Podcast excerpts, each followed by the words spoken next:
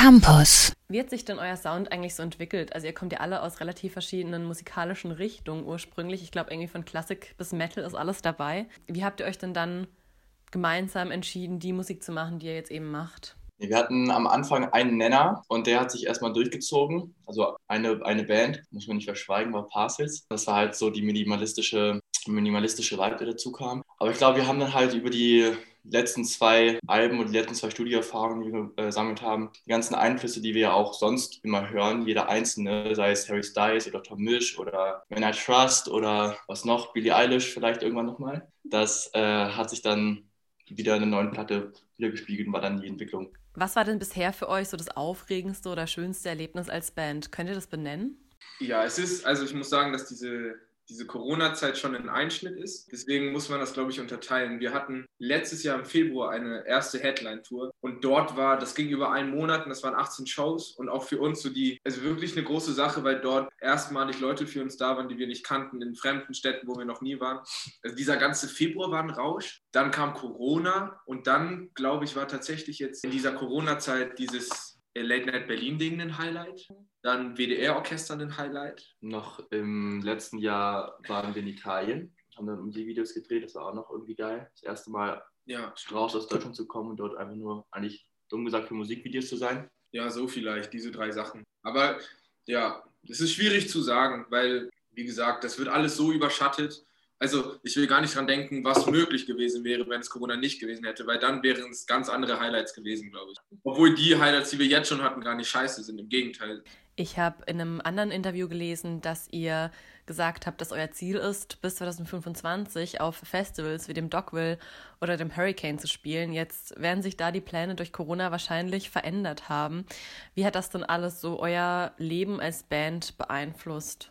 Ist brutal. Man muss sich selbst eine man muss hart zu sich selbst sein. In dem Moment, wo eine Perspektive wegfällt, wird es immer schwierig. Also sobald eine Perspektive nicht mehr da ist, wird auch der Sinn schwieriger. Wir, wir sind eine sehr strukturierte Band und eine sehr, wir haben schon sehr früh angefangen, das immer möglichst professionell machen zu wollen. Und wie, wieso probt man dann, wenn man keine Show hat?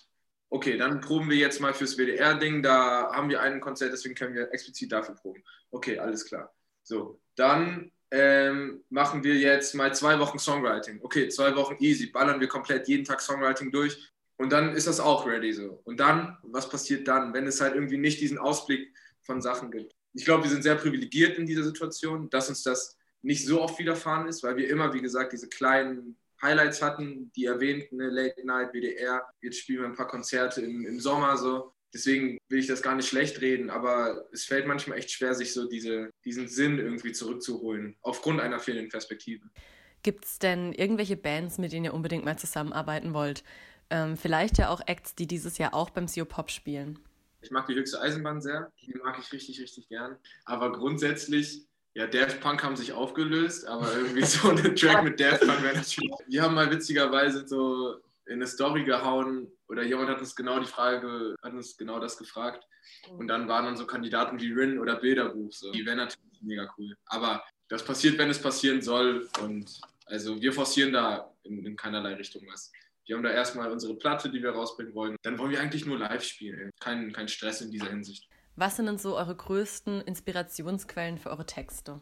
Also ich glaube, man, man kann auch das unterteilen. Grundsätzlich würde ich sagen, dass Hauptinspiration so pathetisch das auch klingen mag, aber einfach Erfahrungen und Lebensgeschichten sind. Also alles, was wir schreiben, ist autobiografisch, das kann man einfach so benennen. Da gibt es jetzt nun aber auch konkrete äh, Abschnitte, wie zum Beispiel die erste EP, Du musst an den Frühling glauben. Da ging es viel um dieses äh, naive Abi in der Tasche und dann äh, weiß ich auch nicht so genau, ne?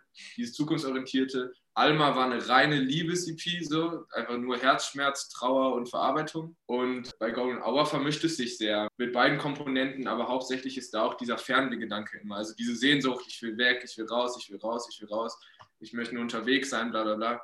Ja, das sind so die drei Komponenten, die, die bis jetzt sehr prägend für die Texte waren. Am 28. Mai veröffentlicht ihr euer Debütalbum Golden Hour.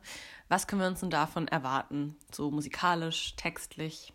Ich glaube, musikalisch erwartet uns wie auch euch eine, eine wirklich offensichtliche Weiterentwicklung. Wir werden ja oder wir wurden ja von früh auf auf so einen, ich möchte nicht reduziert sagen, aber es war ja immer dieser Disco-Funk im Fokus. Und ich glaube, dass wir uns aus diesem sehr klaren Bild irgendwie herausentwickelt haben. Also wir haben viele neue Einflüsse, wir haben Songstrukturen, die diesem Genre gar nicht, äh, gar nicht dienlich sind. Genau, das ist der eine Part. Und wie gesagt, zum Zweiten entwickelt sich das einfach sehr auch textlich aus diesem pathetischen Liebesding weg. Also es, gefühlt ist es ein bisschen erwachsener geworden, obwohl man das mit Anfang 20 Jahren eigentlich auch nicht behaupten kann. Aber das muss ja letztendlich auch immer der Rezipient oder die Rezipientin entscheiden. Wir können ja immer nur das machen, was in unserer Birne ist. Und wenn wir ehrlich sind, wir haben die Platte damals im Sommer 2020 aufgenommen. Wir sind jetzt im April 2021. Das ist ja auch einfach eine unglaublich lange Zeit, in der man sich weiterentwickelt. Umso freudiger sind wir jetzt, dass auch dieses Kapitel dann irgendwann abgeschlossen werden kann. Jetzt ist es ja so, dass ihr alle nicht nur in der Band Jeremias spielt, sondern auch jeweils noch, manche studieren noch von euch, manche haben irgendwie andere Nebenjobs. Wie lässt sich das denn immer so vereinen mit dem Bandleben? Also irgendwie lässt es sich natürlich vereinen, aber das ist eigentlich auch unterschiedlich von, von Person zu Person. Wir haben uns da tatsächlich gerade vor zehn Minuten drüber unterhalten. Hier ist so jemand, wenn er irgendwas anderes macht, dann kriegt er eine Meise so. Bei mir ist es, ich kann es irgendwie akzeptieren, also so ist jeder unterschiedlich bei uns. Aber ja, doch, es lässt sich irgendwie vereinen, aber natürlich ist es immer, es schwingt immer mit, wenn man dann was anderes macht, was nicht so die Leidenschaft oder die, die Band ist, dann fragt man sich natürlich schon. Und dann empfindet man schon, dass ein bisschen so der, der Gedanke von irgendwie die Zeit verschwenden. Ich glaube, was man dazu vielleicht noch sagen kann, ist, dass Corona diesem Ganzen auch sehr dient. Ich glaube, hätte es kein Corona gegeben, wären zwei von uns nicht mehr studierend, sondern alle vier freiberuflich inzwischen unterwegs. Also das kann man, glaube ich, auf jeden Fall festhalten. Der einzige, einzige Grund, wieso wir irgendwie noch studieren, ist tatsächlich jetzt, dass man zu Corona-Zeiten ein Zoom-Studium ein bisschen entspannter meistern kann als mit Präsenz und so. In dieser Hinsicht ist es vorteilhaft sogar fast. www.kölncampus.com www